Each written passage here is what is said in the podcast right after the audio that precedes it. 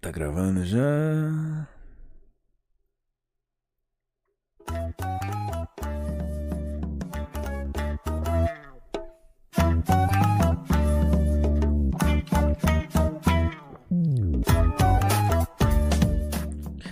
Saudações, sejam bem-vindos a mais um Que Papo é esse Willis. Hoje é o bom som da excelentíssima trilha sonora de Naruto clássico. É... Estamos aí, né, cara? Hoje é sexta-feira, dia 21 de maio de 2021. É... E vambora, vambora, mais um episódio aí pra vocês.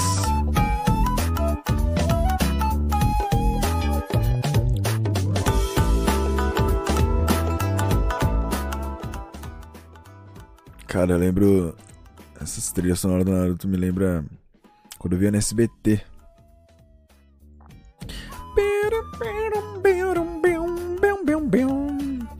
Ó, hoje a gente tem notícias, temos é, perguntas do tipo: é, e se aliens forem humanos? Deixa eu até pausar a música.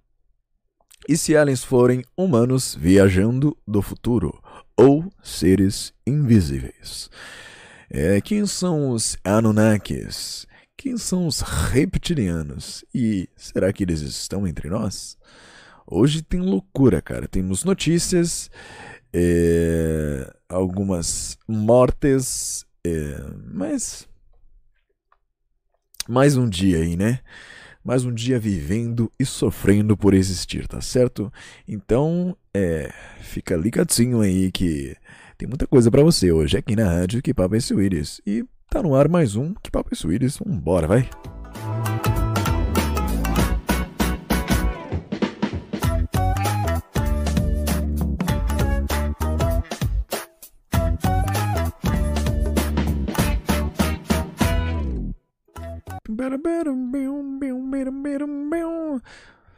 Ai, ai, ai, ai, ai, hein? E aí, como é que vocês estão, hein? Cara, eu tô. Sei, não sei.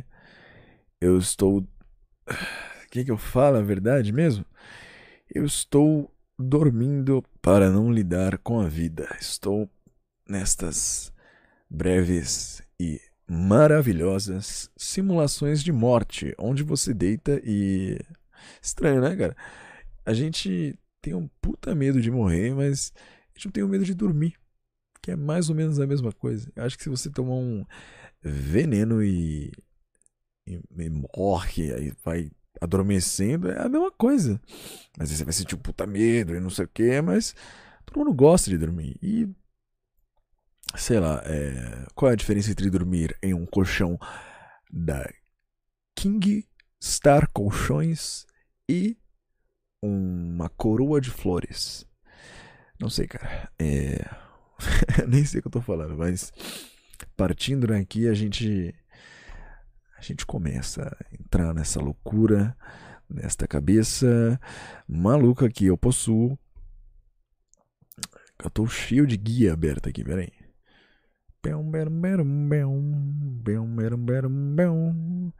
Ai, ai, ai, ai, ai. O que vocês têm feito aí nessa quarantine? Tô tentando voltar a jogar uns games, mas eu não sou gamer, meu. Eu tento, mas eu jogo fácil. Eu tô tentando começar a jogar Dark Souls, Dark Souls 2 que 1 não vende mais, eu não estou afim de baixar o Piratex. Sou um homem que anda nos conformes da lei e comprei o meu jogo na Black Fraud, na Steam. E aí eu tô começando a jogar, mas puta jogo humilhante, meu. Que você. Toda hora você morre. E aí, conforme você vai morrendo, é... a sua vida diminui. Porque você, você. Deixa eu tentar explicar a lore do jogo a historinha, né? É... Pera aí. Só um momento. Mandar uma mensagem aqui, desculpe aí, meus é, ouvintes. Só um momento aí. Pronto, certinho. Minha, minha ajeitei aqui com o AJ. Tá tudo certo. Amanhã eu pago. O que eu tava falando? Ah, é, vamos ver aqui. Dark Souls 2 sinopse. Será que tem sinopse? Ou sinopse é só pra filme? É, vamos lá. Uma história simples, porém sombria. Em várias circunstâncias, Dark Souls 2 parece ser uma mistura de seu antecessor com Demon Souls. E mesmo na história, isso pode ser sentido, semelhante ao conto do Reino de Boletária.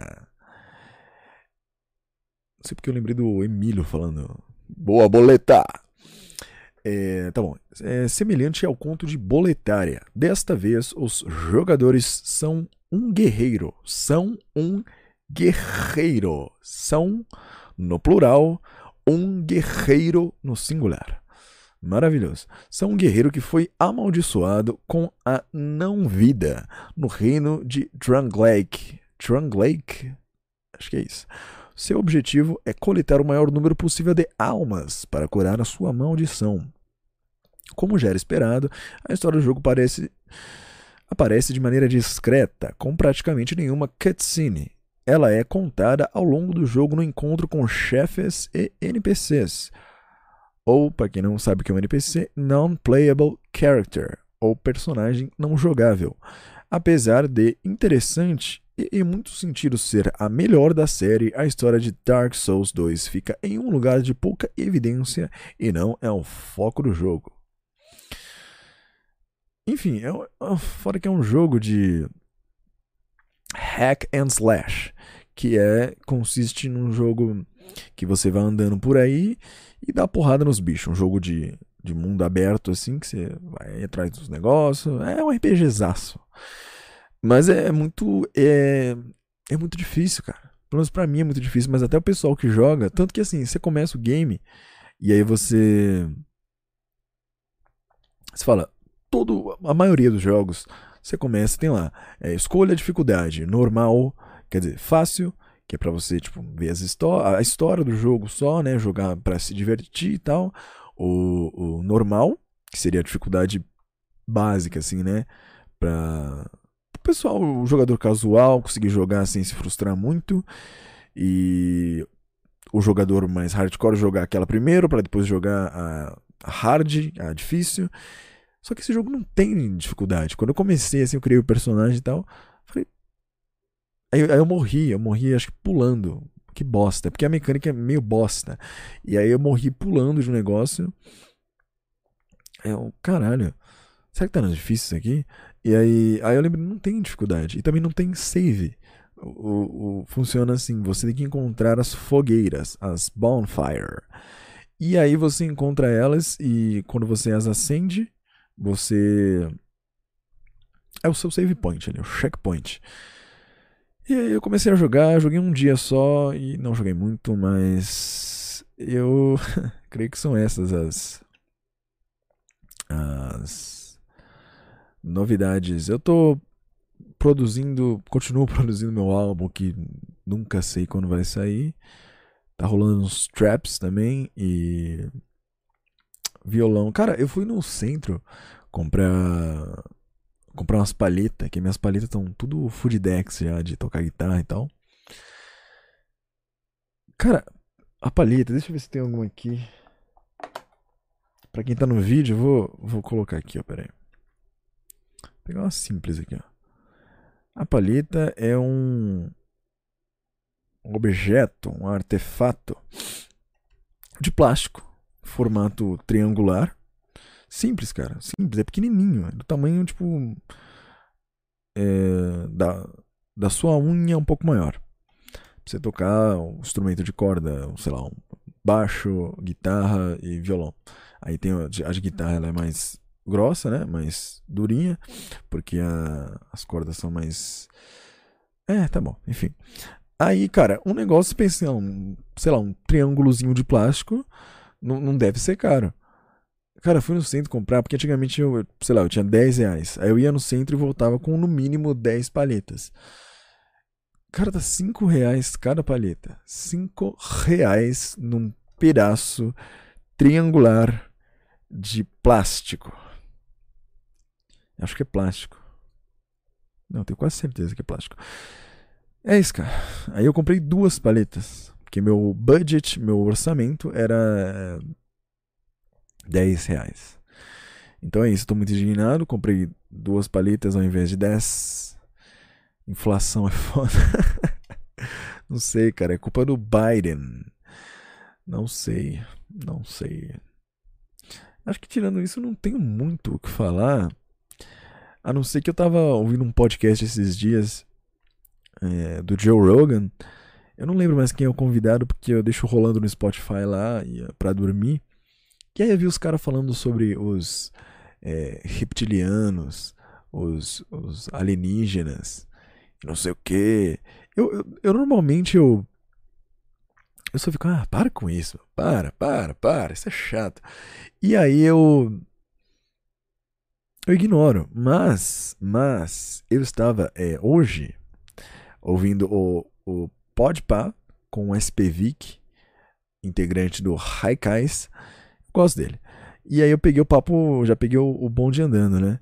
E eles estavam lá, não sei o que, falando do, do álbum dele, que ele vai lançar. E aí do nada ele começa a falar de reptilianos, Anunnakis. Falei, de novo, isso tá aparecendo para mim, né? Não é possível. Aí eu falei, pelo. For the sake of entertainment, pelo. Pelo bem do entretenimento, eu falei, vamos entrar nessa. Eu, eu deixei para pesquisar aqui com, com vocês, assim. Porque, cara, é, não sei, eu tinha um, um amigo meu que. nunca vou esquecer dessa história. Quando eu fui na casa dele, a... deixa eu colocar a trilha Naruto de novo, que eu estou com saudade já dela. Tô ouvindo meu retorno aqui sozinho e, sei lá, tá me deixando um pouco deprimido. Tá bom. Então, estava na casa de um amigo meu. Ah, não. Vamos voltar um pouco a história. Estava eu no ensino médio, jovem Willis, garoto Willis, e, e meus amigos queríamos um lugar para fumar maconha. E aí. Pô, na casa de quem a gente vai? Não sei, ah, lá em casa tá molhado, lá em casa não sei o que, lá em casa não sei o que. Ah, então vamos. Aí, aí um amigo nosso falou assim: Vamos, chamar, vamos dar um nome para ele. É... Putz, um nome legal. Josias. O nosso amigo Josias, ele fala: Vamos lá na minha casa. Lá é de boa e você não vai acreditar. Mas o meu pai é legalize.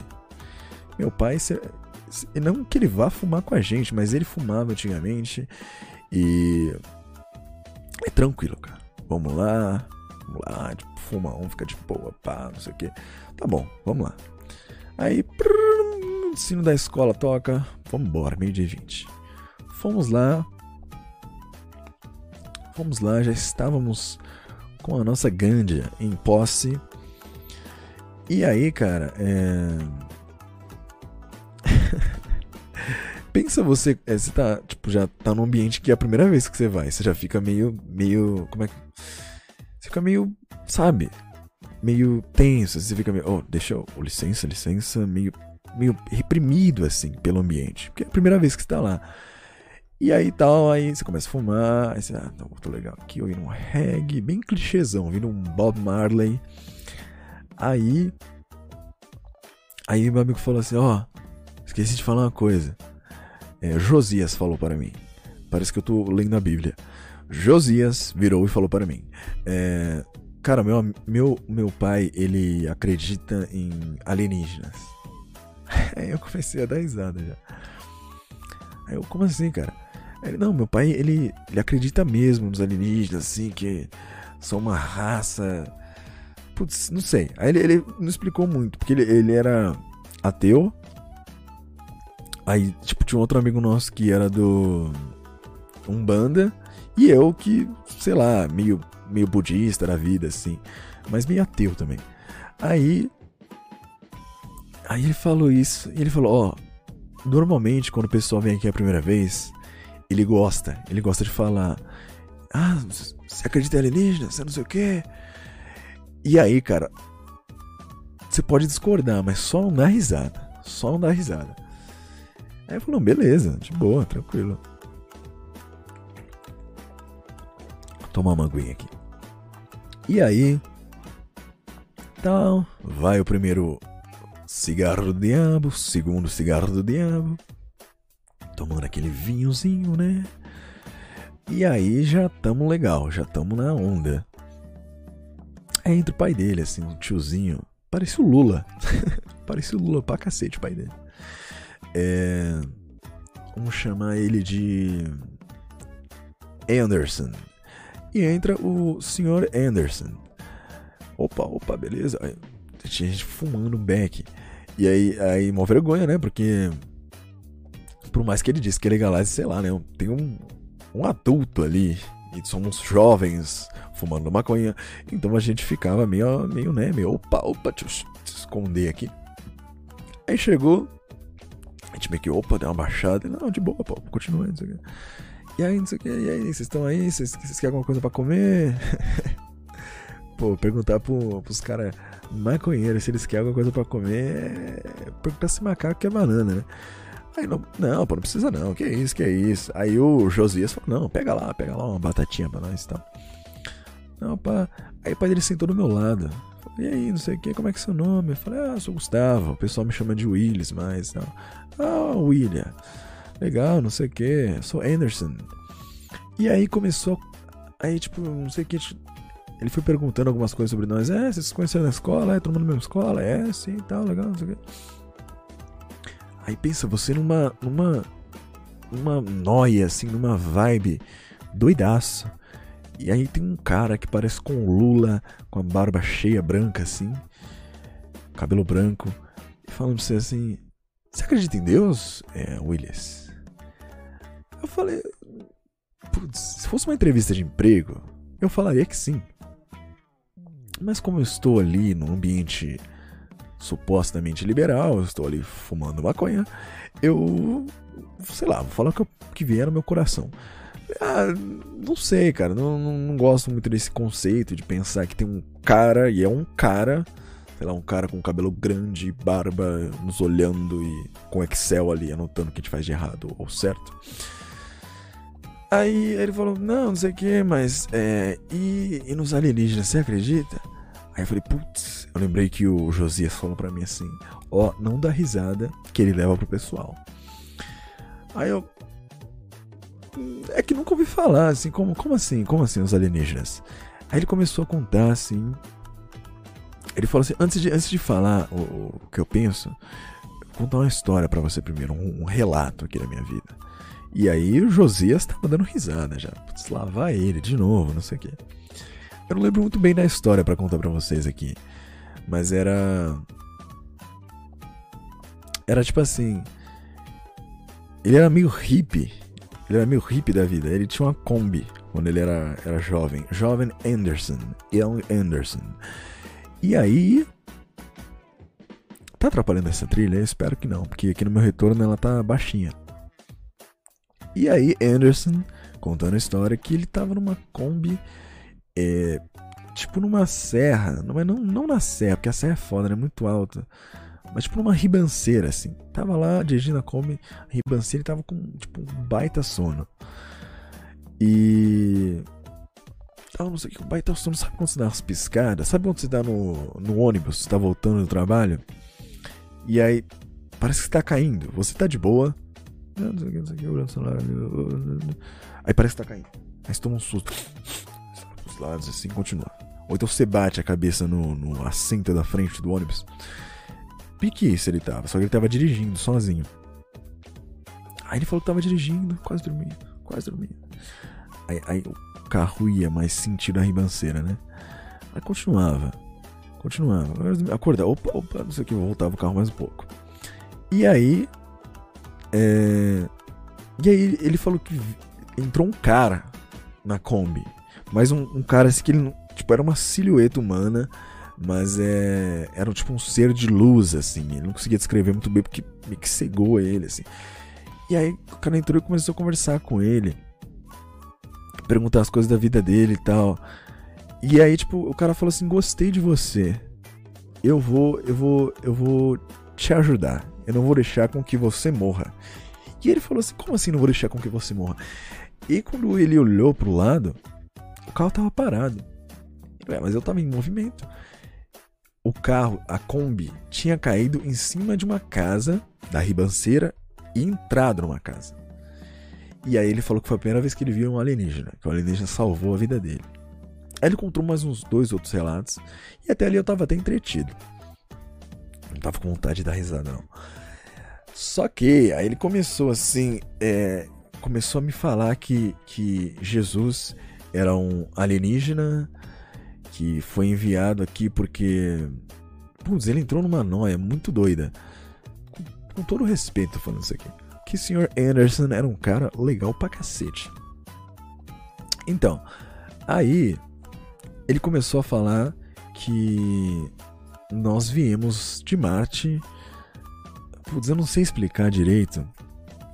Como é que eu posso dizer?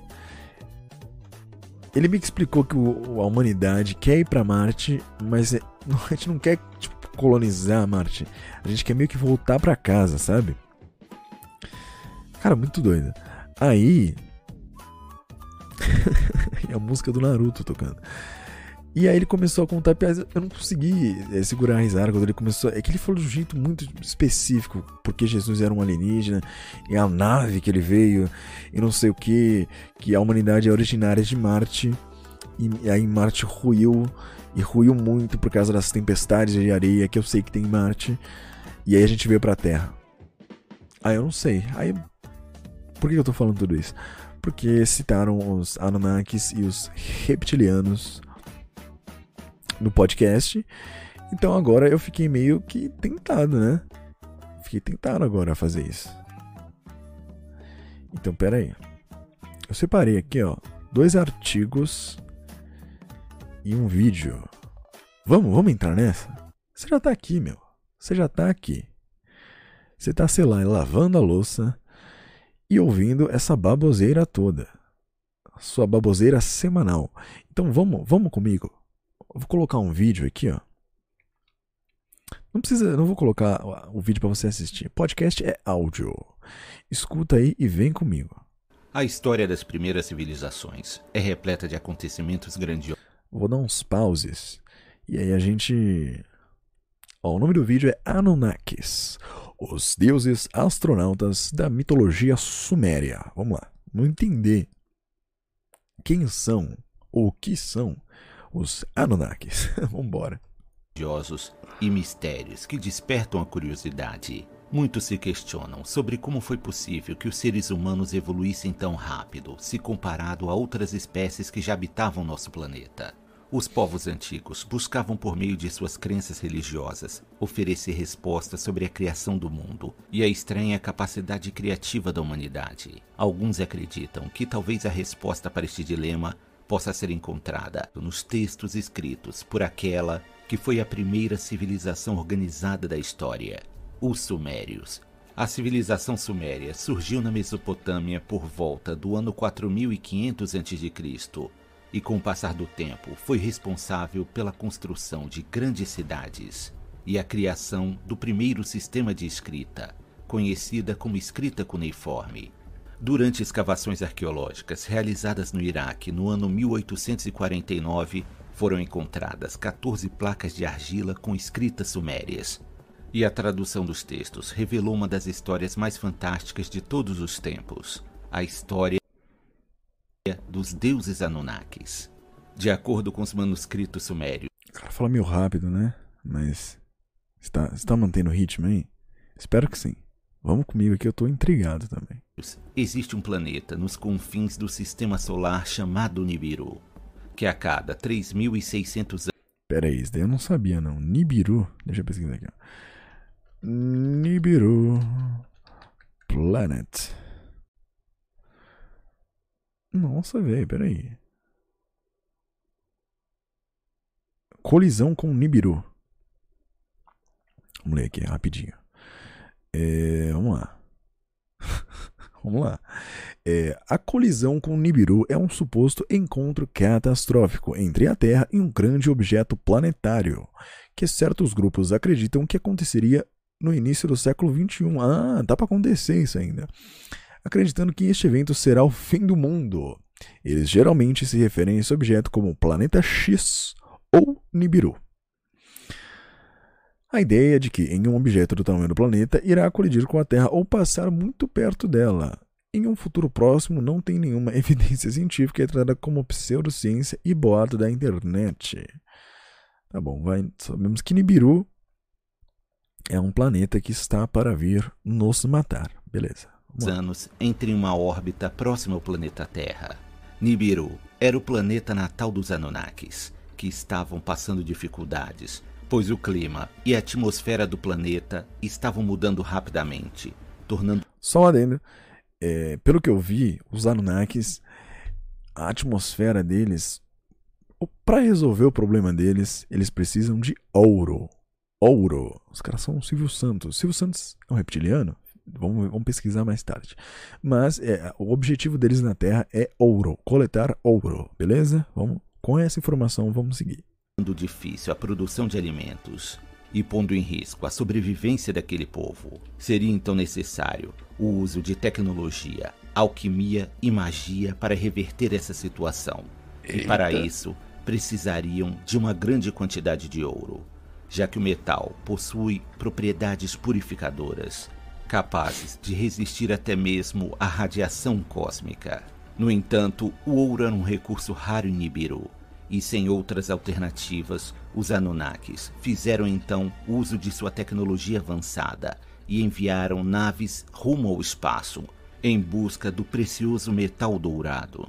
Após uma exaustiva busca, chegaram até o planeta Terra, há cerca de 445 mil anos atrás, sendo os primeiros astronautas a cruzar o espaço e colonizar outro planeta. Conforme essa história, o planeta Terra ainda era habitado apenas por animais selvagens, como mamutes, tigres dentes de sabre e alguns símios. Os Anunnakis se estabeleceram na Mesopotâmia e construíram uma cidade maravilhosa, que foi chamada de Eridu.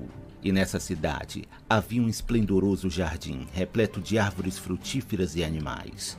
O jardim criado pelos Anunnakis recebeu o nome de Éden e era o local favorito dos deuses astronautas. Em pouco tempo, teve início a extração do ouro em minas subterrâneas, e para fazer o trabalho pesado, trouxeram consigo escravos de outras raças extraterrestres, conhecidos como Ikigi. Após anos de trabalhos forçados e humilhações, como conhecidos como Ikigi. Igigi, vamos dar uma olhada aqui. Igigi. O que é Gig? São deuses também. Gig são os deuses do céu na mitologia da Mesopotâmia. Embora às vezes sejam sinônimo do termo Anunnaki. Em um mito, eram os deuses mais jovens, que eram servos dos Anunnaki, até que se rebelaram e foram substituídos pela criação dos humanos. Acho que eu dei um spoiler aqui, mas beleza, vamos lá. Após anos de trabalhos forçados e humilhações, os Igigi se rebelaram contra os Anunnaki, dando origem à primeira guerra no planeta. Os Igigi foram derrotados e dizimados. E agora, os Anunnakis precisavam de uma nova mão de obra. A solução foi criar uma nova raça de seres inteligentes, capazes de trabalhar, mas que fossem mais dóceis que os Igigi. Os Anunnakis então misturaram seus genes com o dos ancestrais dos seres humanos criando uma raça híbrida e submissa aos seus comandos. Essa fusão genética não deu muito certo no início e seres estranhos ganharam vida, como os gigantes Nephilims, que apesar de muito fortes, eram desprovidos de inteligência e autocontrole. O primeiro homem a surgir a partir da combinação genética bem-sucedida recebeu o nome de Adamu. Comparado com seres humanos, os Anunnakis eram incrivelmente altos e fortes. Adam tipo um Adão dos cristãos? E suas armas seriam mais que o suficiente para controlar outra rebelião. Com o passar do tempo, os humanos desenvolveram a capacidade de fala e foram capazes de aprender com os Anunnakis como criar plantações e a construir casas feitas de barro e pedra. Os Anunnakis passaram a gostar dos seres humanos e até mesmo permitiam que eles vivessem em sua cidade e frequentassem o jardim sagrado. Mas deram ordens explícitas para que não se reproduzissem demasiadamente. Contra a vontade dos deuses, os seres humanos passaram a procriar rápido. Mas que não entendo, os caras precisam de, de, de mão de obra. Vamos supor que eu sou um Anunnaki. Eu preciso de mão de obra. E aí eu crio a minha mão de obra, eu crio os seres humanos. E aí eu falo, ó oh, gente, vamos dar uma segurada aí na hora de fuder, beleza? Porque eu não quero que tenham muitos de vocês. Mas, tendo muitos de vocês, não seriam muita mão de obra? Aí os Anunnaki já não, não tiveram a sapiência, né? Mas beleza, vamos lá. Rapidamente, o que causou uma superpopulação na cidade. E por essa razão, muitas pessoas foram expulsas do Éden e também da cidade de Eridu, sendo condenadas a viver no exílio em terras selvagens. Após alguns milênios, era chegado o tempo do planeta Nibiru se aproximar novamente da Terra. O campo gravitacional emitido por Nibiru era tão forte que prejudicou as condições naturais do planeta Terra. Houve um aumento da temperatura no planeta, as geleiras derreteram, elevando rapidamente o nível dos oceanos e também provocaram uma chuva constante. Um grande dilúvio tomou conta da Terra e a cidade de Eridu estava condenada pelas águas. Para salvar a sua criação, os Anunnakis criaram grandes barcos que flutuavam durante dias até o nível da água voltar ao normal. Os textos não deixam claro se esses barcos flutuavam sobre as águas como barcos comuns ou se eram naves que flutuavam no céu. Após terem sua cidade destruída, os Anunnakis retornaram para Nibiru. Mas antes de partir, presentearam os seres humanos com conhecimento sobre arquitetura, matemática, música e escrita. Ensinaram também como estabelecer um sistema de monarquia, onde alguns líderes que mantivessem pura sua linhagem sanguínea herdada dos Anunnakis teriam o direito de comandar os demais. Eles também ordenaram a construção. Eles pregaram que não podiam fuder demais e ao mesmo tempo incesto. Esses Anunnaki não são, não são flor que se cheire, viu? São de templos conhecidos como zigurates, que ficariam alinhados às constelações e um dia serviriam para guiar os Anunnakis de volta à Terra. Os... Aí é, é, os prédios, esses zigurates que estão falando aí, é pique o. Sabe Machu Picchu, que tem lá as pirâmides? É pique isso. Textos sumérios não determinam quantos Anunnakis existem, mas citam alguns como sendo os principais. A divindade mais poderosa da mitologia suméria era Anu, que era a personificação do céu, detentor de uma sabedoria infinita, sendo o mais velho e venerável dos deuses, com santuários presentes em quase todas as cidades sumérias. A deusa aqui representava a terra e era esposa de Anu. A união entre Anu e Ki deu origem aos Anunnakis, palavra que pode ser traduzida como filhos do céu e da terra.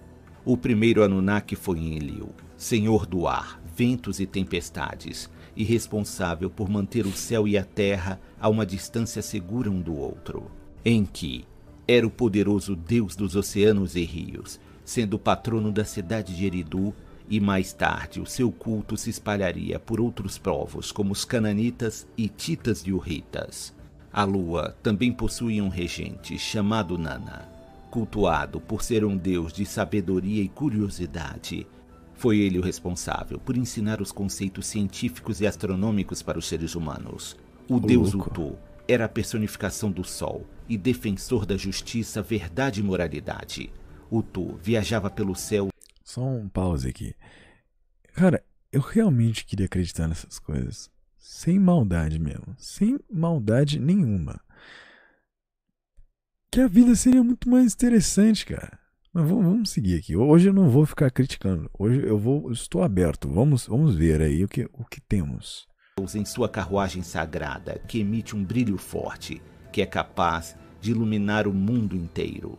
A deusa Inanna era irmã gêmea de Uto e deusa da fertilidade, guerra e poder político, também chamada de a Rainha Celestial e uma das deusas mais cultuadas da Mesopotâmia, sendo adotada por acádios babilônios assírios sob o nome de Star.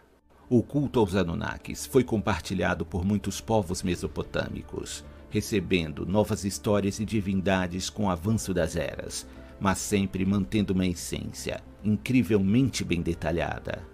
A história dos Anunnakis, escrita pelos Sumérios, está repleta de referências científicas e astronômicas muito avançadas para a época em que foram escritas. E como eles foram capazes de fazer isso, ainda permanece um dos maiores mistérios da humanidade. Beleza.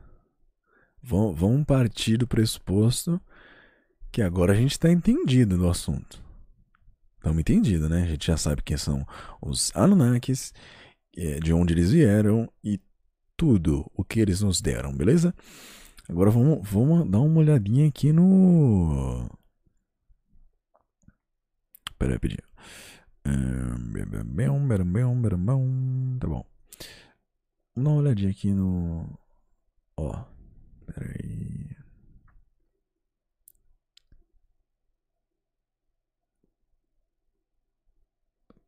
Agora vamos ver quem são os reptilianos. Pera aí.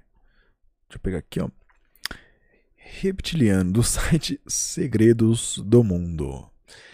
Reptilianos, o que são, de onde vieram e onde vivem? Vamos lá.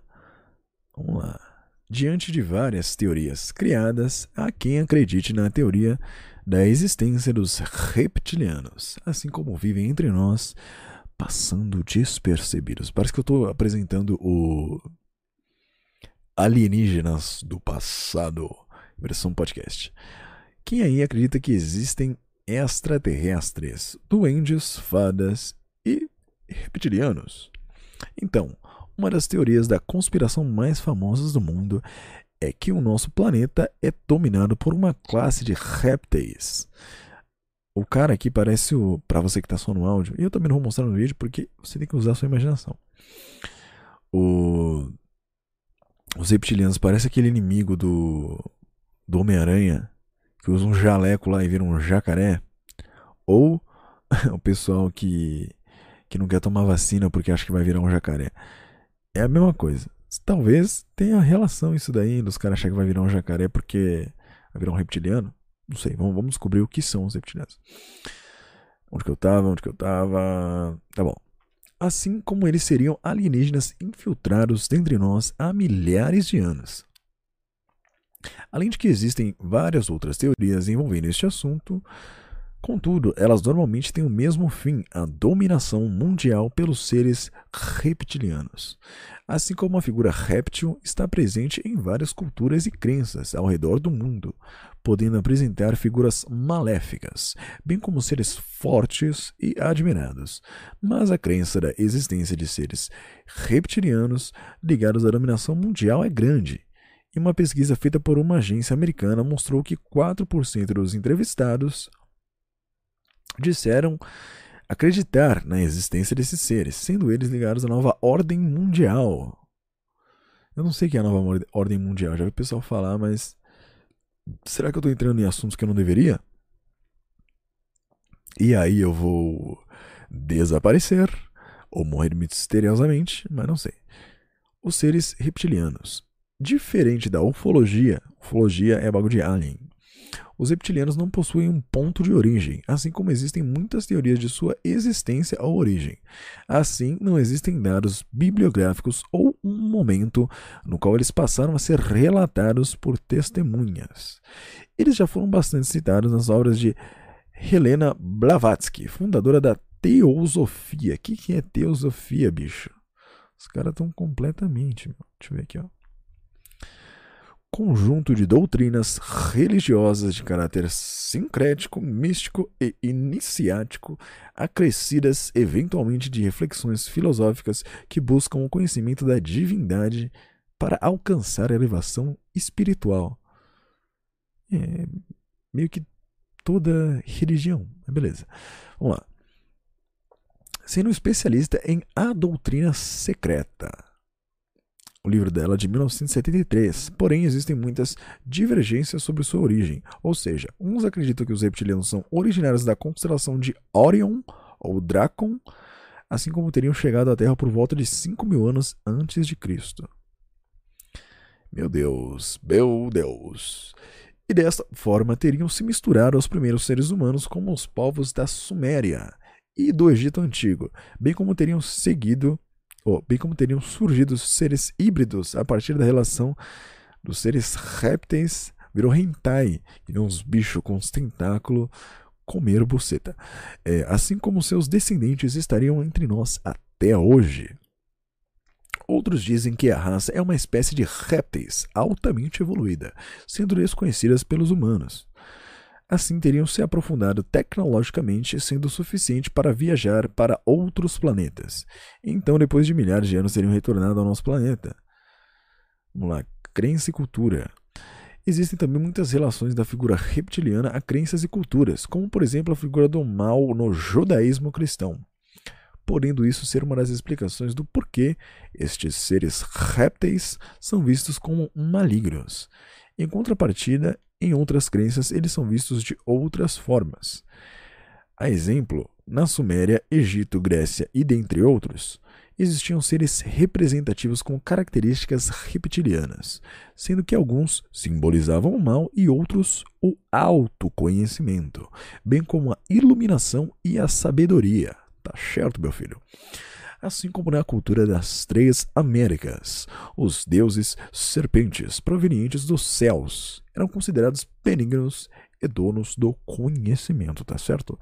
É, povos como os maias, incas, astecas, assim como muitas tribos brasileiras, será que os tupiniquins, consideravam as serpentes o elo entre a espiritualidade com a vida terrena além das figuras mitológicas dos dragões e tartarugas oriundas da Ásia que sempre representam força, sabedoria, poder e justiça. Uh, tá bom, vamos lá. A parte interessante, depois de toda essa baboseira. Teorias sobre reptilianos. Vamos lá. Existem muitas teorias sobre a origem dos reptilianos, porém a mais conhecida é de que eles sejam seres extraterrestres.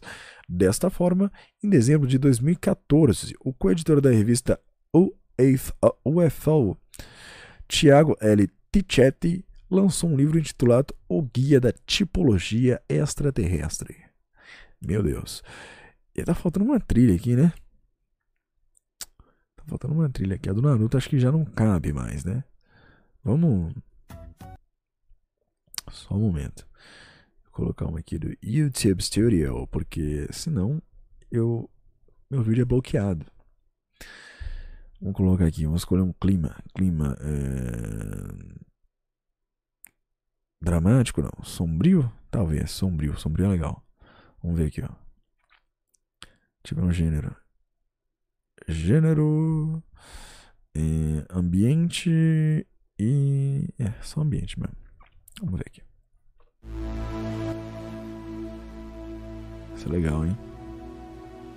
Vamos com essa, vamos com essa mesmo? Beleza, vamos lá. Não, vou trocar, foda-se. Não, meu. Essa aqui tá legal. Essa aqui tá legal. Vamos nessa. Vamos lá. Onde que eu tava? Ai, meu Deus.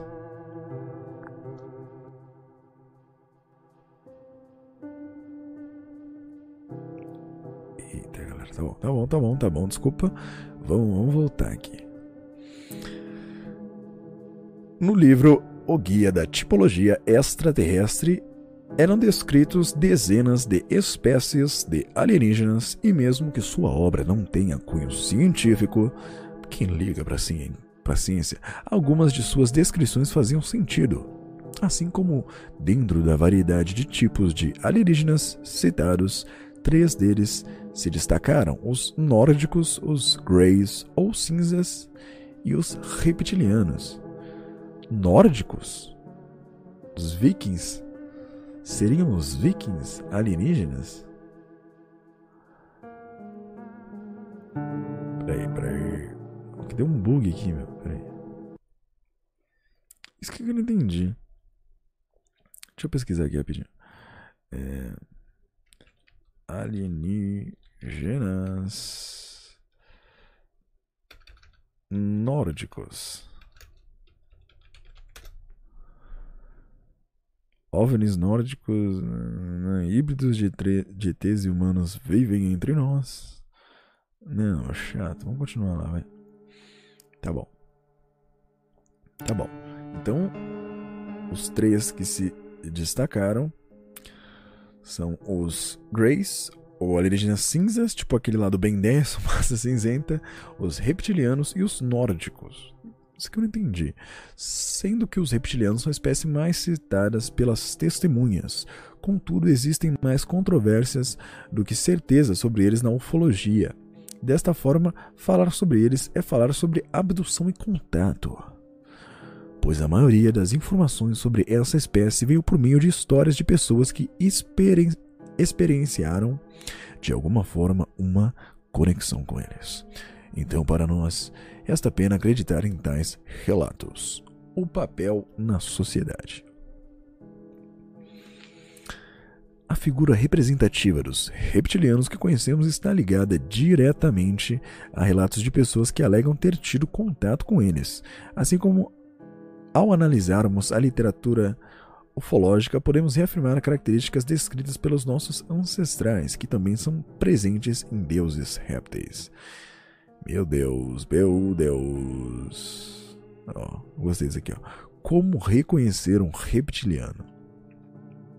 Diante de tantas hipóteses sobre os reptilianos, existem sites como os de Ike, ICKE, que ensinam como reconhecê-los, contendo assim características físicas como boa visão, boa audição, baixa pressão sanguínea, pupilas verticais, como a dos répteis.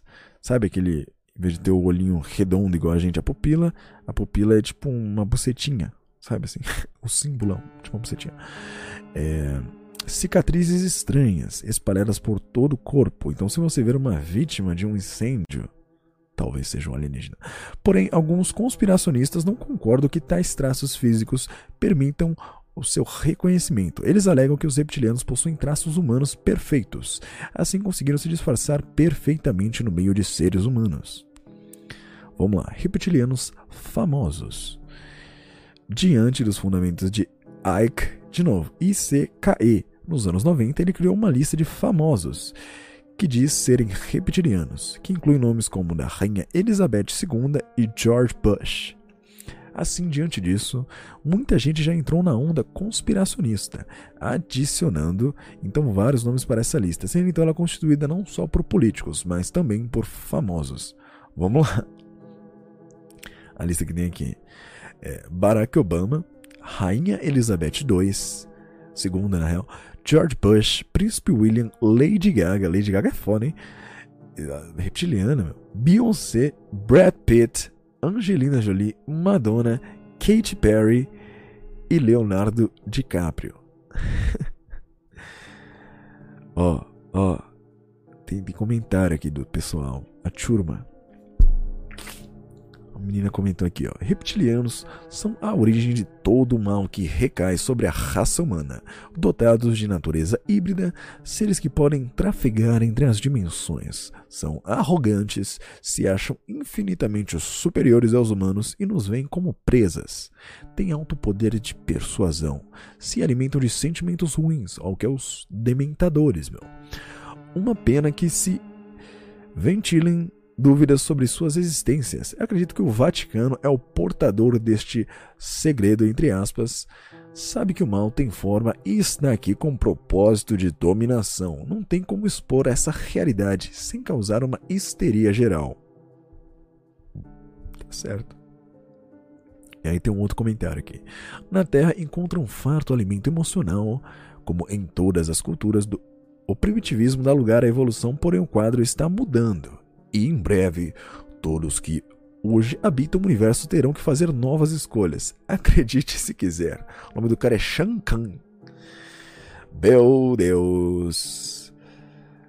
Meu Deus. E aí? Não sei, eu tenho mais uma matéria aqui. Vamos ler, aí a gente faz o que papo é esse ouvinte. E depois a gente. A gente vai para as notícias, tá bom? Ó, tem essa aqui, ó. E se aliens forem humanos viajando do futuro ou seres invisíveis? Vamos lá. Vamos lá.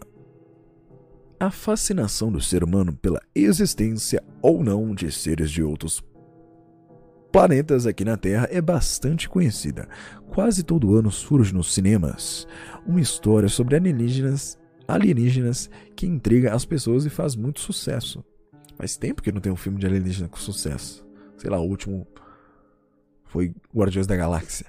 Assim como vira e mexe, nos deparamos com vídeos que colocam em dúvida, que colocam dúvidas em nossas cabeças sobre supostos OVNIs sobrevoando o céu do nosso planeta.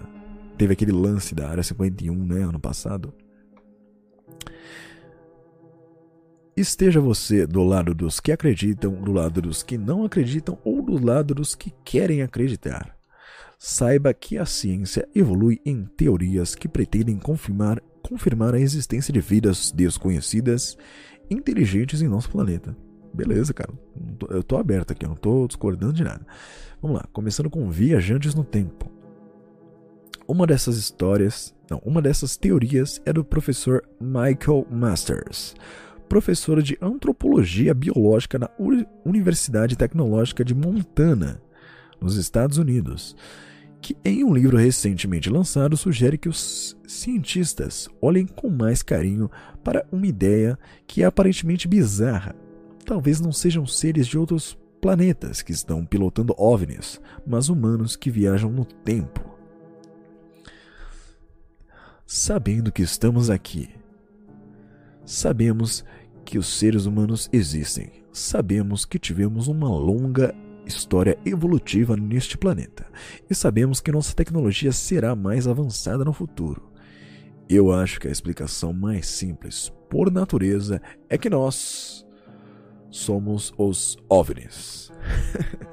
o professor Masters não é o primeiro a divulgar essa teoria, mas em seu novo livro, Identified Flying Objects, a multidisciplinary scientific approach to the UFO phenomenon.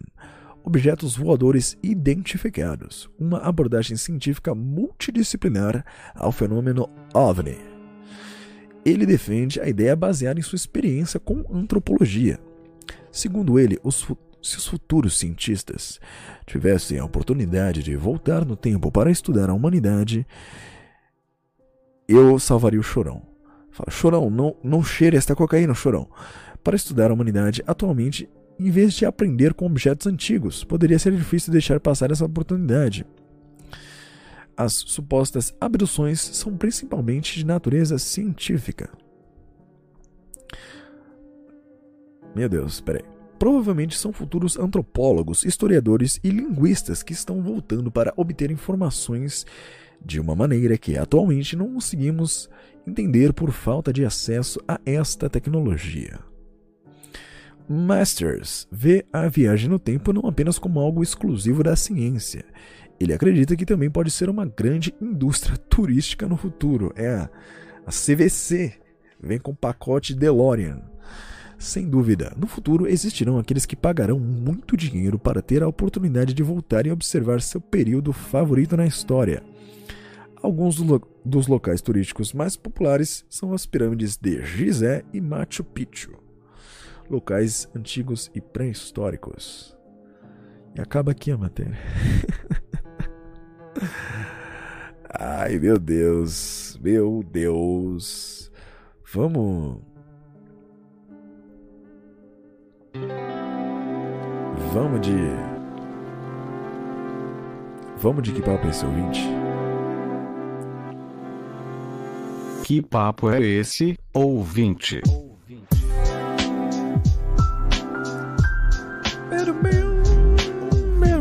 Ouvinte, ouvinte, ouvinte. Uma dor nas costas, bicho. Puta que me pariu, viu? Beleza, beleza. Vamos lá com que papo é esse ouvinte desta semana, tá certo?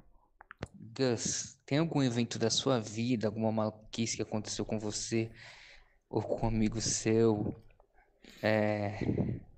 Ou uma coisa foda que aconteceu que só você viu e você queria ter mostrado para outras pessoas, só que você não gravou nada.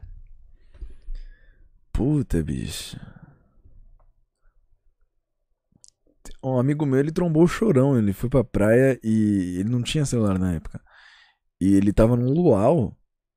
E não é que ele trombou o chorão, tipo assim, ah, teve um lance, ah, o chorão tá vindo. Ele falou que tava lá tomando uma cerveja e olhou pro lado, tava o chorão sentado lá com os caras, conversou com ele, falou que gostava da banda dele e tal, que era fã. E não tem nenhuma foto pra provar. Eu, eu confio nesse amigo meu. Mas ele não. Não tem foto, cara. Que bosta, né? Agora comigo, cara. Comigo eu não sei. Não tenho nada.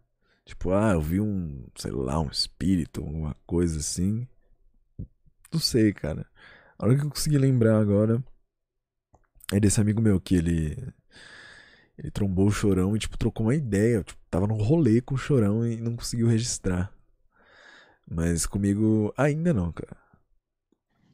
Salve, mano. Então é o seguinte, eu só queria saber se você já leu o mangá Berserk e o que você tem para falar sobre a morte do criador, que é o Kentaro Miura, aquele que passou mais de décadas criando esse conteúdo, esse mangá, e ainda assim morreu sem terminar a maior obra da vida dele. Caso você não tenha lido, eu só queria saber a sua opinião sobre as questões, os gêneros de fantasias, assim, medievais ou coisa do tipo, que vai um pouco além do vamos dizer assim, do Lord of Rings, né, ou do Senhor dos Anéis, ou coisa assim. O que, que você teria é, sobre isso? Qual a sua opinião sobre esse tema? Você gosta, você não gosta? O que você é, acha sobre isso? Cara, eu, eu separei a notícia, a gente vai, a gente vai falar da, do que aconteceu com o Kentaro Miura, que deu, deu uma falecida, né? Mas eu. Vamos lá, eu não li, eu não li Berserk, Berserk, não sei como é que fala, Berserk, sei lá. Mas o meu irmão, ele é bem fã, assim, então ele, ele, ele lê, acompanha. E eu vi, para falar que eu não vi nada, eu vi o. É que assim, o anime, tem um anime antigo, ele é meio curto, mas ele é, ele é meio toscão, assim, é tipo, os personagens. A animação é ruim. Mas eles fizeram dois filmes que é uma parte da história que conta o passado do, do personagem principal, que é o Guts. E eu vi esses filmes e é muito foda. E assim, mesmo não lendo, eu vejo muito inserido na cultura é, os vídeos do, sei lá, aqueles trap do pessoal que curte trap. É, Suicide Boys, tem os vídeos lá do Suicide Boys, as músicas mó dark lá falando de se matar e matar os outros os trapzão doidão. E aí tem as cenas de luta do Berserk lá. Mas, cara, eu gosto. Eu gosto pra caramba de negócio de fantasia. E que nem se falou, né? A maioria é, fica meio que Ctrl C, Ctrl V do Tolkien, né? Que é o, o criador do Senhor dos Anéis. Ah, um elfo ali, tem um elfo, tem um mago, tem um cavaleiro. E tem os anões, que são os caras assim. Os anões quase sempre é uma cópia descarada dos anões do Tolkien, que é os caras barbudo com machado. Mas eu gosto, cara, eu gosto até de umas que não, não vai tanto. É porque assim, eu gosto do, das histórias que que a fantasia ela ela é para aumentar o universo, mas não é tipo assim o, o, o foco principal. Sabe o que eu tô falando? Tipo, é, Game of Thrones. Game of Thrones é, é muito sobre política e, e, as relações das pessoas, tipo, o pessoal. É muito política, assim, não política chata, tipo CPI do Bolsonaro, da Covid, mas é. É muito política, assim.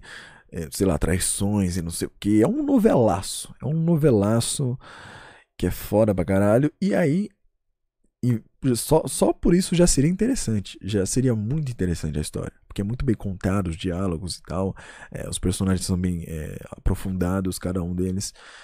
Mas aí você tem o lance dos dragões. Você tem o lance dos primeiros homens que, que eram meio místicos lá com as criaturas da, da céu, da, da floresta. tem o corvo de três olhos que tudo vê, que vê o futuro e o passado. Então é muito foda. Um exemplo é The Witcher, que eu joguei o, os jogos. Eu, eu quero ler os livros ainda, mas a maioria dos livros está em polonês ainda. Mas só pelos jogos eu busquei, eu busquei ver vários vídeos antes de jogar para me inserir na história e tal. E o primeiro jogo tem muita imersão, tem muito diálogo, tem muita explicação. E qual que é, qual que é o lance do The Witcher? É assim, existem vários universos separados, assim, tipo, tem, e, e, tem um universo onde só existem elfos, tem um universo dos seres humanos, tem um universo onde existem, tipo, é, vampiros e, e monstros, e aí rolou um negócio lá que chama a conjunção das esferas, das esferas. Quando se encontrou essas esferas, que são meio que, sei lá, os núcleos desses mundos, é, meio que misturou tudo num local só. Como se, tipo, o, sabe a teoria do multiverso? Dos vários universos, tipo, sei lá, tem um universo onde eu peguei a minha garrafa de água e, sei lá, soquei no meu rabo. Mas nesse universo aqui eu só tomei água e coloquei ali no canto. E aí tem infinitas possibilidades. E, mas aí, tipo, como se juntasse todos os universos. Aí, tipo, no universo eu tomo água e enfio a garrafa no meu rabo. Sei lá. Aí, tipo, quando aconteceu essa conjunção das esferas, os, os é, elfos foram pro mundo dos humanos e tal, não sei o que. E aí toda a história é, é sobre o. Meio que o, os bruxos contra os elfos, mas não é só isso, sabe?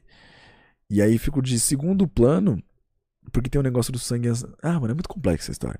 Leiam lá ou, ou joguem The Witcher, que é muito foda. Mas aí tem, tipo, não é o foco, ah, porque uniu os mundos, aí fudeu. É meio que, tipo, um dos pontos principais da história, mas não é só isso. Tipo, ah, não sei o que, tem um elfo ali, tem um humano aqui, vão brigar e do caralho. Não. É isso, eu gosto, de, eu gosto de fantasia. Eu gosto de fantasia até quando não é esse clichêzão romântico de elfos e o caralho. Coisas tipo anime. Eu acho que é, eu acho que o japonês ele é muito criativo, cara. Eu acho que assim, Talvez porque censuraram as bucetas e as picas no. Tipo, eu tô falando um negócio que meio que é antropológico mesmo. Talvez por é, eles não ficarem vidrados igual aqui a gente no, no ocidente. Ah, sexo, ah, ah, uma buceta, ah, fica louco assim. Aí por, por censurarem isso aí e tal, eles começaram lá a criar os, os, os hentai que você tá ligado que, para que você que não sabe nada do Japão, Japão, Ásia tal, principalmente no Japão, vamos focar no Japão. O pornô lá é censuradaço. Mas não é censurado um desenho de um, sei lá, um bicho de oito tentáculos comendo uma mina até exaustão. Então eles são muito malucos, eles são muito criativos. Tanto que eles, eles são tão malucos que lá, acho que no Japão é um lugar onde tem mais suicídio no mundo. Porque eles são muito vidrados em trabalhar, trabalhar, trabalhar, trabalhar, trabalhar. Eles quase não têm conforto de vida. Mas, tipo, de lá que vem vários jogos que a gente gosta, os animes e tal. Eu acho que. Eu acho que a. Acho que assim. O, o, a linha Tolkien de pensar é um negócio mais europeu, assim. Negócio mais europeu, porque é meio baseado nas na época das cruzadas e tal, lá, os lances da Inglaterra, dos nórdicos e o cacete. E os japoneses já é outra brisa. Eu, eu não sei de onde que eles tiraram, porque lá era só pra ser sob espadachim não sei o que, os, os samurais. Mas eles vão longe, os caras são completamente. Mas eu gosto, cara, eu gosto bastante. Tanto coisas de anime, eu, eu quero fazer depois um episódio especial só sobre animes, assim tal. Mas é. Estendi bastante, mas é isso. Eu gosto bastante. Vamos lá, vamos ver o próximo áudio aqui. E aí, eu? Indica um filme, uma série, um desenho, sei lá, da hora, no Netflix. Pra assistir no fim de semana. Putz. Putz, deixa eu abrir o Netflix aqui. Não sei, cara. Esse top 10 normalmente é uma bosta. Ó, vamos ver. Vamos ver. Nossa, eu tô vendo documentário ultimamente, meu. Falando nisso, é, eu assisti um filme muito foda. Foi bom esse áudio aí. que assisti um filme muito fora, quero deixar aqui recomendado para vocês, ou até para você que pediu. É, mas não é da Netflix, é da Amazon Prime. Amazon Prime Video. O, o nome do filme é The Sound of Metal. O som do metal. Só que ficou traduzido em português como O Som do Silêncio. Deixa eu ver se tem a sinopse aqui, ó. The Sound of Metal. Sinopse.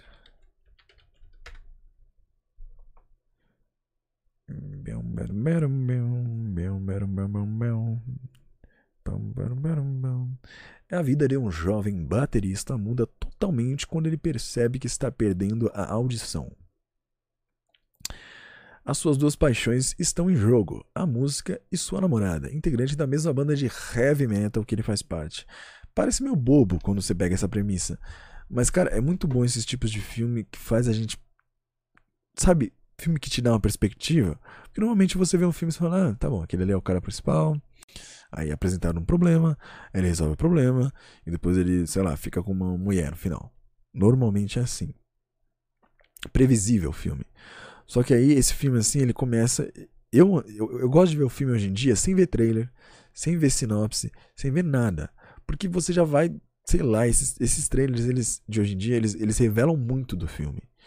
Então, às vezes eles só trocam a ordem dos acontecimentos para ficar um trailer mais legal. Mas eles ah, não sei, cara. É legal, é legal você. Lembra quando você era criança e você ligava a TV, tela, sei lá, tela quente lá, e assistia um filme sem saber nada dele? Ou se você pegou essa época também, você ir numa locadora e, e, e pegar pela capa, escolher pela capa um filme lá, tipo, tinha as categorias lá, as, as estantes, ação, é, romance, é, suspense, pegar e ver um filme sem saber nada é muito mais legal, porque você é pego de surpresa. Agora você vê um, uma sinopse e tal, você perde. E os filmes de hoje em dia estão muito pastelão, muito pastelão, na minha opinião. E aí esse filme aqui, ele me deu uma vibe mais tipo filmes, sei lá, lá para 2005 e tal, que o pessoal tava fazendo, que é mais de cotidiano. E como ele, ele traz esse tema de, de perca de audição, te coloca muito em, em puta, se fosse eu, como é que eu, eu, eu reagiria a isso? E ainda mais que o cara é músico, eu isso já me pegou bastante. Já pensei, putz, se eu perdesse minha audição, o que, que eu faria, cara? Não ia dar mais pra mexer com música, né? E aí, ah, é um filme bom. É um filme bom, eu recomendo. Eu só achei ele um pouco curto. Ele tem duas horas o filme, mas tipo assim, acho que a, história dava pra, dava pra render mais. Mas aí, é um filme bom pra cacete. Agora no Netflix. É, putz, não sei, cara, que filme que eu recomendo. Deixa eu ver aqui. É que eu tô vendo aqui o que eu tava assistindo é só show de stand-up e documentário de música. Assiste Jojo. Jojo Bizarre, Jojo's Bizarre Adventure. É bom pra caralho. É um anime também que ele é meio de comédia e meio porrada. É bom, é bom pra cacete. Fica aí minha recomendação. Se você tem Amazon Prime Video ou vê no Piratex aí, meu, joga no Google. The Sound of Metal ou O Som no Silêncio. Escreve aí Amazon, Som no Silêncio, deve ter para baixar ou ver online, Piratex, se você não tem Amazon, e é isso. Queria perguntar qual foi o presente mais, assim, inconveniente ou esquisito que você já recebeu. Por exemplo, eu, no meu aniversário de 16 anos, eu recebi uma almofada de cocô. E no caso foi na escola, né? Então não tive como esconder de todo mundo da escola e nem de ninguém ao meu redor, porque eu tive que ir carregando a bosta na minha mão, a pegar ônibus, enfim, foi uma vergonha, é, enfim, né? Sobre isso. Não, pera aí. Não, não, não, pera aí. Almofada de bosque, almofada de cocô. Como assim? É, é aquelas almofadinhas de emoticon? Agora fiquei confuso, deixa eu olhar o grupo lá. Almofadinha de, de emoticon de cocô ou tinha bosque de verdade lá dentro? Não entendi, velho. Não entendi. Deixa eu ver aqui, peraí. É... Só um momento. Eu tô, eu tô perplexo aqui, peraí. Uh...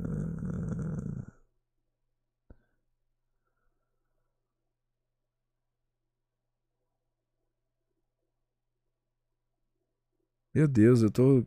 Pera aí, cara. É. Tinha bosque de verdade lá? Ou era aquelas almofadas? acho que eu já tô, acho que eu tô viajando. Porque. acho que era só uma almofadinha de monte com de, de bosque. Não era. Não tinha bosque de verdade lá, né? Mas eu falo um bagulho de cheiro. Fala de cheiro. Queria perguntar, no caso de todo mundo da escola, e nem de ninguém ao meu redor, porque eu tive que ir carregando a bosta na minha mão a pegar ônibus, enfim, foi uma vergonha, é, enfim, né, sobre isso. Não, não, não tinha, não tinha bosque de verdade. Queria né? perguntar né? qual foi o presente mais, assim, inconveniente ou Bom, vamos lá, o presente mais inconveniente que eu já ganhei. Eu não sou uma pessoa que já recebeu muitos presentes. Deixa eu pensar aqui, cara. Putz. Putz, putz, putz, putz. Eu acho que o presente mais inconveniente que eu já recebi foi quando eu era moleque. Meu primo me deu uma chave de, de um Volkswagen, nem sei de que carro que era. Aí eu, eu ficava fingindo que eu tinha um carro por aí. Mas eu não consigo pensar em algo, tipo, tá assim, pá, conveniente. Eu ainda tô aqui em dúvida se a almofada que você é, ganhou, ela era, tipo, simbolizando uma Merlin ou se continha Merlin dentro dela. Mas eu acho que eu tô viajando demais já. Acho que os Anunnakis mexeram com o meu cérebro. Vamos pro próximo aqui. Mano, te falar, eu, eu tô meio sem criatividade para mandar áudio hoje. Daí tu me, daí eu te pergunto, cara, de onde é que tu tira tanta criatividade pra, pra fazer esses áudios assim dessa chamada, cara? Da onde é que tu tira isso, fi? Cara, é total improviso. Eu acho que se eu parasse para escrever, eu não fazia pensa assim, qual é a música mais ridícula que veio na minha cabeça agora? A última chamada foi com Quero vê-la sorrir, quero vê-la dançar, quero ver o seu corpo dançar sem para, do Sidney Magal. E aí eu falei, ah, tá, perfeito, cara. Se é algo que vai me gerar vergonha, eu vou. E aí eu coloco e, sei lá, no último eu tava muito puto, então eu fiquei berrando. Tipo, ah, manda o áudio, não aguento minha vida. E eu acompanhei uma mensagem lá: mande seu áudio, senão eu viro crente. Então, cara, era um improviso. Então, não sei de onde que vem a criatividade. Talvez pela dor de existir, eu converta isso em criatividade. Não sei. Não sei, cara. Vamos lá, tem mais uma pergunta só aqui em texto. Quero saber um fato curioso sobre você na sua infância. Essa é minha pergunta. Beleza, é, vamos lá. Tem um fato que é curioso para o pessoal que escuta o podcast, mas o pessoal que me conhece e já estudou comigo sabe muito bem. E por conta da minha mãe ser professora e as amigas dela serem as minhas professoras, todos Durante a minha infância inteira, eu fui conhecido como o garoto que colocou tan, tan, tan, um gato no micro-ondas. Calma, calma, calma, calma, calma, Luiz Amel. Eu vou explicar. Calma. Ele ficou tipo dois segundos. Calma, deixa eu explicar. Deixa eu explicar, calma. Quando eu tinha lá para os meus 6, 7 anos, eu tinha um gato. Lion. Meu gato.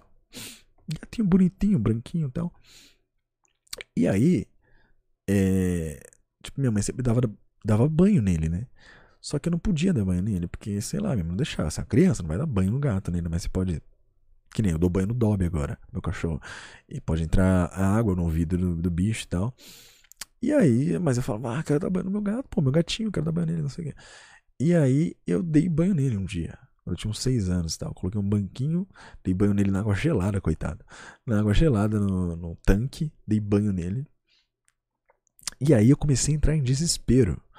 Porque assim, não sei vocês da geração nova que não apanham dos pais. Eu apanhava muito. Já apanhei de diversas coisas da, da minha avó, do, do, meu, do, meu, do meu avô, da minha mãe. Já apanhei de madeira, de borracha, de é, bagulho de, de chuveiro putz, fivela de cinto, cabo de vassoura, por aí vai. É, espada de São Jorge, aquela planta lá, já apanhei muito.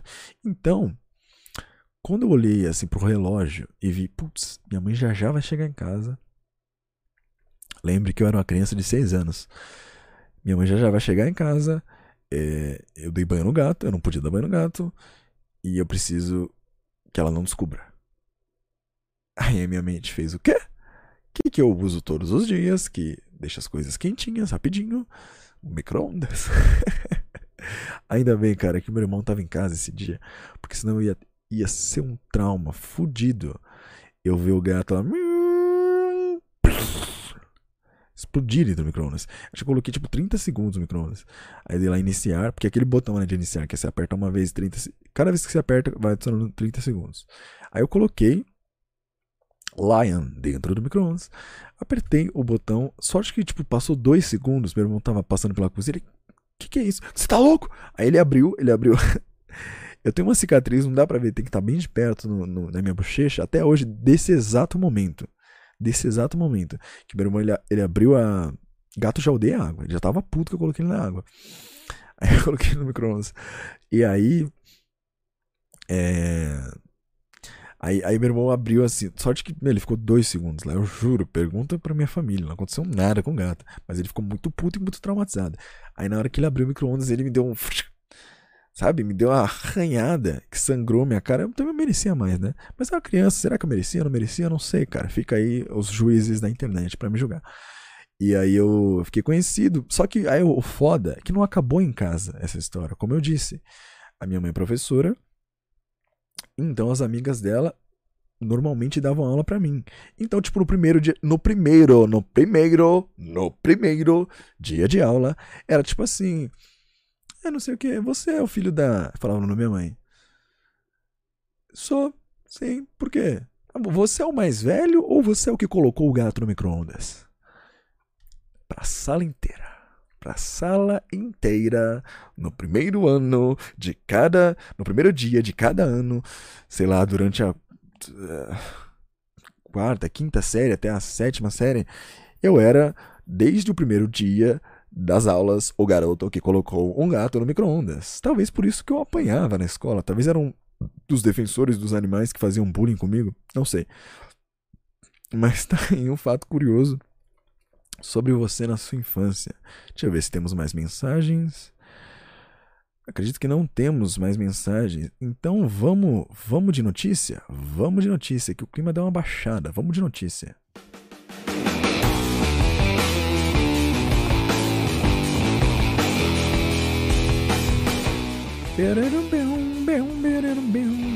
Vamos com as notícias mais quentes para você, tá certo? É... Vamos, vamos falar. Vamos falar sobre Kevin. Precisamos. Precisamos falar sobre Kevin. Sem mais delongas, vamos ver aqui, ó. Tem um vídeo aqui, ó. Beleza. É assim que funciona.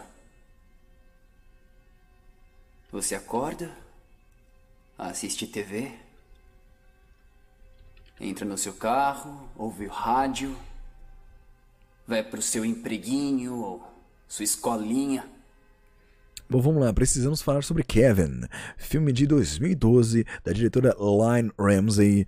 Brincadeira, cara, você sabe de que Kevin nós estamos falando. Nós estamos falando de MC Kevin, não apenas de um Kevin qualquer. Um Kevin que entrou numa escola e com arco e flecha matou pessoas. Estamos falando sobre MC Kevin, o símbolo do que há de bom no país. Felicidade, putaria e tal. Não sei. vamos, vamos ver aqui, ó. Tem um trechinho aqui do vídeo. Tem um vídeo e tem uma cobertura completa. Hoje a gente vai ver, ó. Eu tenho aqui, ó. Veja a linha do tempo. Deixa eu voltar com a trilha aqui, ó.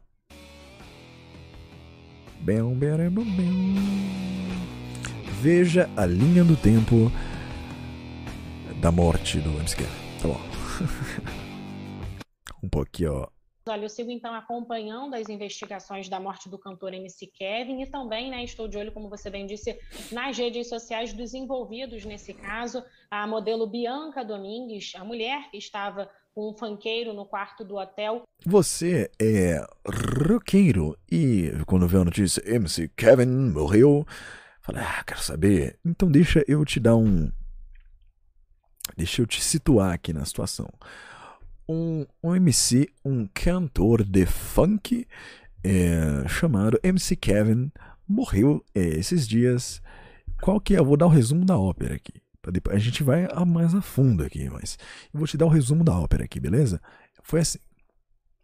O cara tava hospedado num, num hotel lá, com a mulher dele, num quarto no 13 terceiro andar, tá certo? E ele foi ao quinto andar cometer aquele leve adultério, né? Comer umas bocetas por fora do casamento. E aí, ele achou, ou, ou aconteceu mesmo, a gente vai descobrir, uh, que a mulher dele estava chegando, e aí ele foi, sei lá, se pendurou na varanda para fugir para a varanda de baixo, do, do andar de baixo. E nessa ele morreu. Tá bom? Aqui é o resumo. Vamos descobrir o porquê, se está certo isso ou não.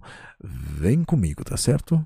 Publicou uma mensagem dizendo que a morte do fanqueiro foi um dos fatos mais tristes da vida dela e que ela está em choque com toda a situação.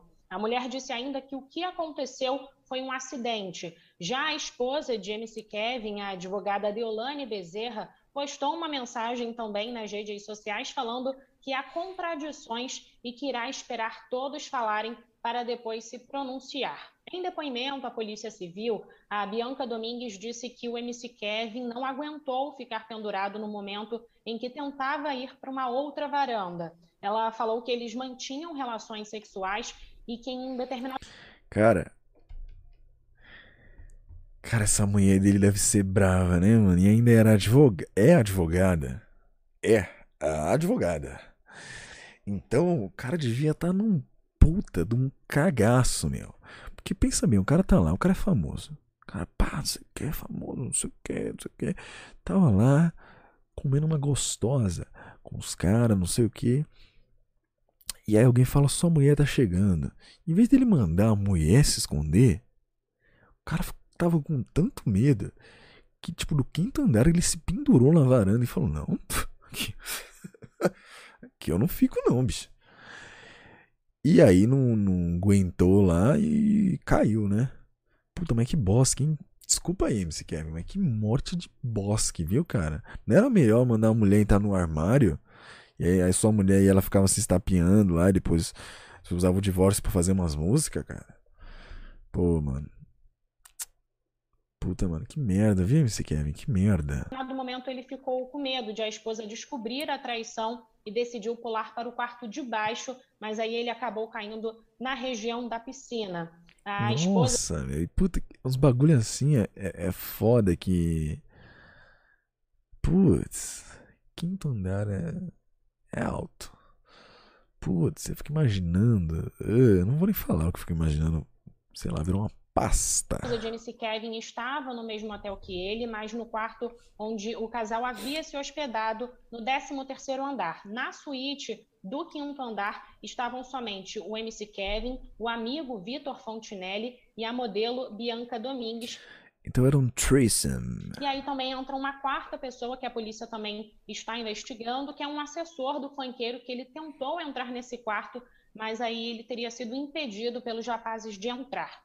Para a polícia, a Bianca disse que cobrou mil reais de cada um pelo encontro e relatou que também teve. Era uma chucha?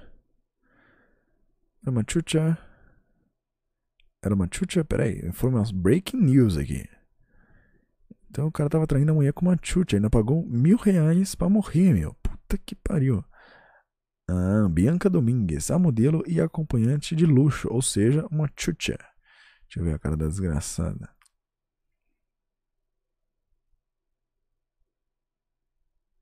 Deixa eu ver o naipe dela. Putz, putz. Putz. Putz, MC Kevin. Isso aqui não valia a pena pular, não, hein? Hum, é bonitinha, mas é gostosa, mas é, não sei, tá bom, tá bom, deixa a tchutcha. Vamos seguir aqui. Fechei a página. Ô cacete, peraí. Tá bom, vamos lá.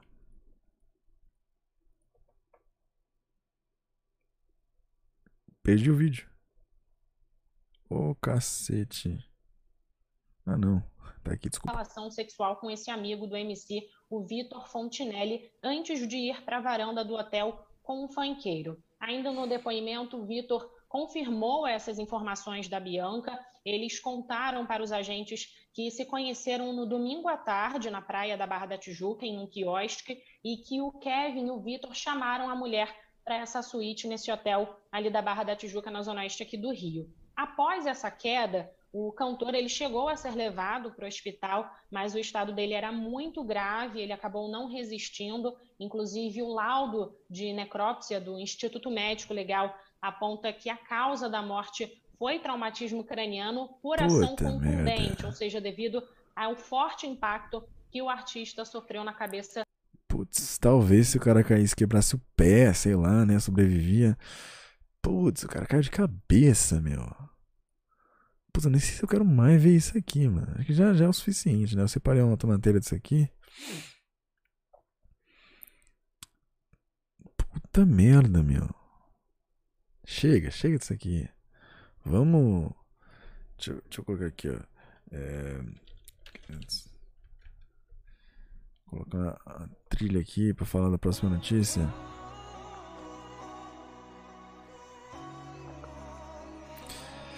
É, meus amigos, otakus, meus amigos.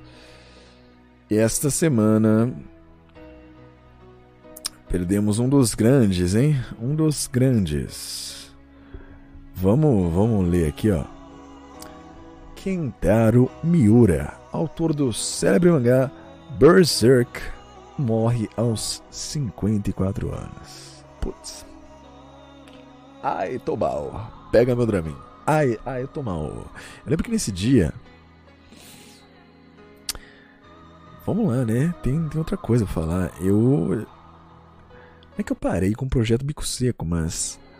Houve, houve um dia aí desses que eu estava tomando cerveja e eu tomei uma caipirinha também. Fiquei. Fiquei. Ah, fiquei, fiquei bêbado, vai, fiquei bêbado. E foi no dia que aconteceu isso aqui, ó, chegou a notícia. Eu nem lia, cara, eu nem lia. Eu fiquei puto, eu fiquei meio. Sabe, não sei, fazia tanto tempo que eu não ficava bêbado, sei lá, seis meses. E aí eu. Eu não conseguia entender, sabe? Eu não conseguia. Caralho, morreu o cara, como assim, mano? Como assim? Eu lembro de tomando banho e putão, tipo, bêbado. Como assim, mano? Como assim, morreu o cara? Fiquei mó triste, cara. Fiquei triste de verdade. Vamos ver aqui, ó. É...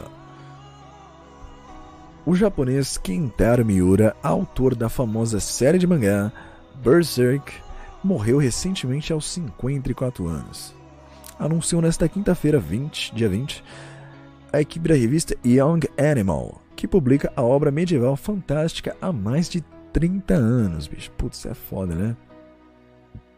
Kentaro Miura faleceu em 6 de maio, vítima de uma dissecação da aorta. O que, que é isso?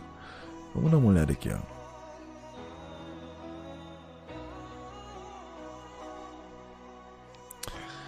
Uh... Ai, nossa, eu odeio ver isso aqui, me dá agonia. A aorta torácica, onde corre a maior parte da dissecação aórtica, é a parte da aorta que atravessa o tórax. Quando o revestimento da aorta se rompe, o sangue pode penetrar pela ruptura e separar a camada média da parede da aorta da camada externa ainda intacta. Bom, basicamente, traduzindo para o português, isso aqui é tipo um, tipo um ataque cardíaco que o cara teve. Puta que bosta, mas já tô bolado. Vamos lá. Uh, anunciou no Twitter a revista da editora japonesa Hakushen, Hak, Hakusensha, que apresentou condolências e expressou imen, imenso respeito e gratidão. Ambientado em um universo de fantasia obscura, sombrio e apocalíptico, Berserk foi publicado pela primeira vez em 89. Eu nem havia sido ejaculado. E conta a história de Guts, um guerreiro solitário perseguido em busca que busca a vingança de seu ex-mestre.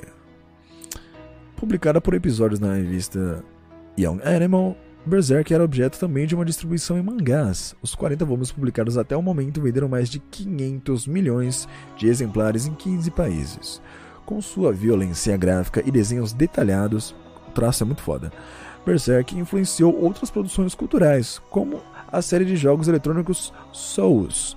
Para quem não sabe, a série Souls, eu mencionei que eu estou jogando Dark Souls, não é? Pera aí, série série Souls.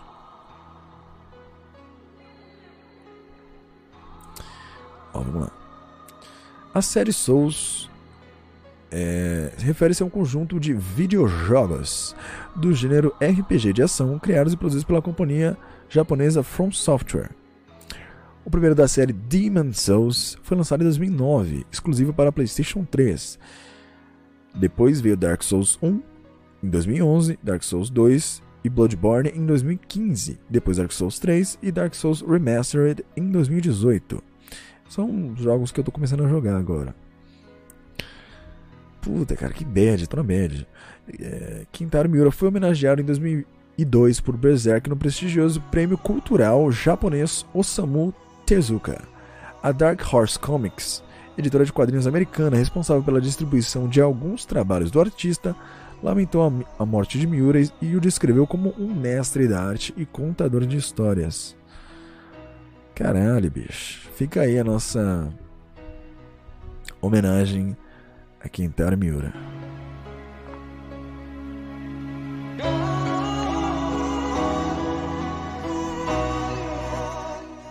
Esse aqui é o tema do personagem principal. Um vídeo aqui, loop é, 10 horas. Ai, estou mal. Me dá um Dramin. Acho que vamos embora por aqui, né? Depois de Anunnakis, Kevin. Ai meu Deus. Pelo menos eu consegui fazer um programa onde não falamos ah, vacina, Bolsonaro, Lula, chato pra diabo. Mas estamos aqui no nosso mundinho, nosso mundinho de jogos, filmes, animes, e música, tá certo? Então é isso aí, meus queridos e queridas. Tô, tô bolado, hein? Tô boladinho, essa música me deixou bolado. Então vamos ficar por aqui. Quantas horas temos? Temos uma hora e meia de áudio, tá certo? Então, esse foi o Que Papo é esse Willis 36. Espero que tenha sido de seu agrado. Se não foi, vai tomar no seu rabo, tá bom? E é isso, gente. Se cuidem. É...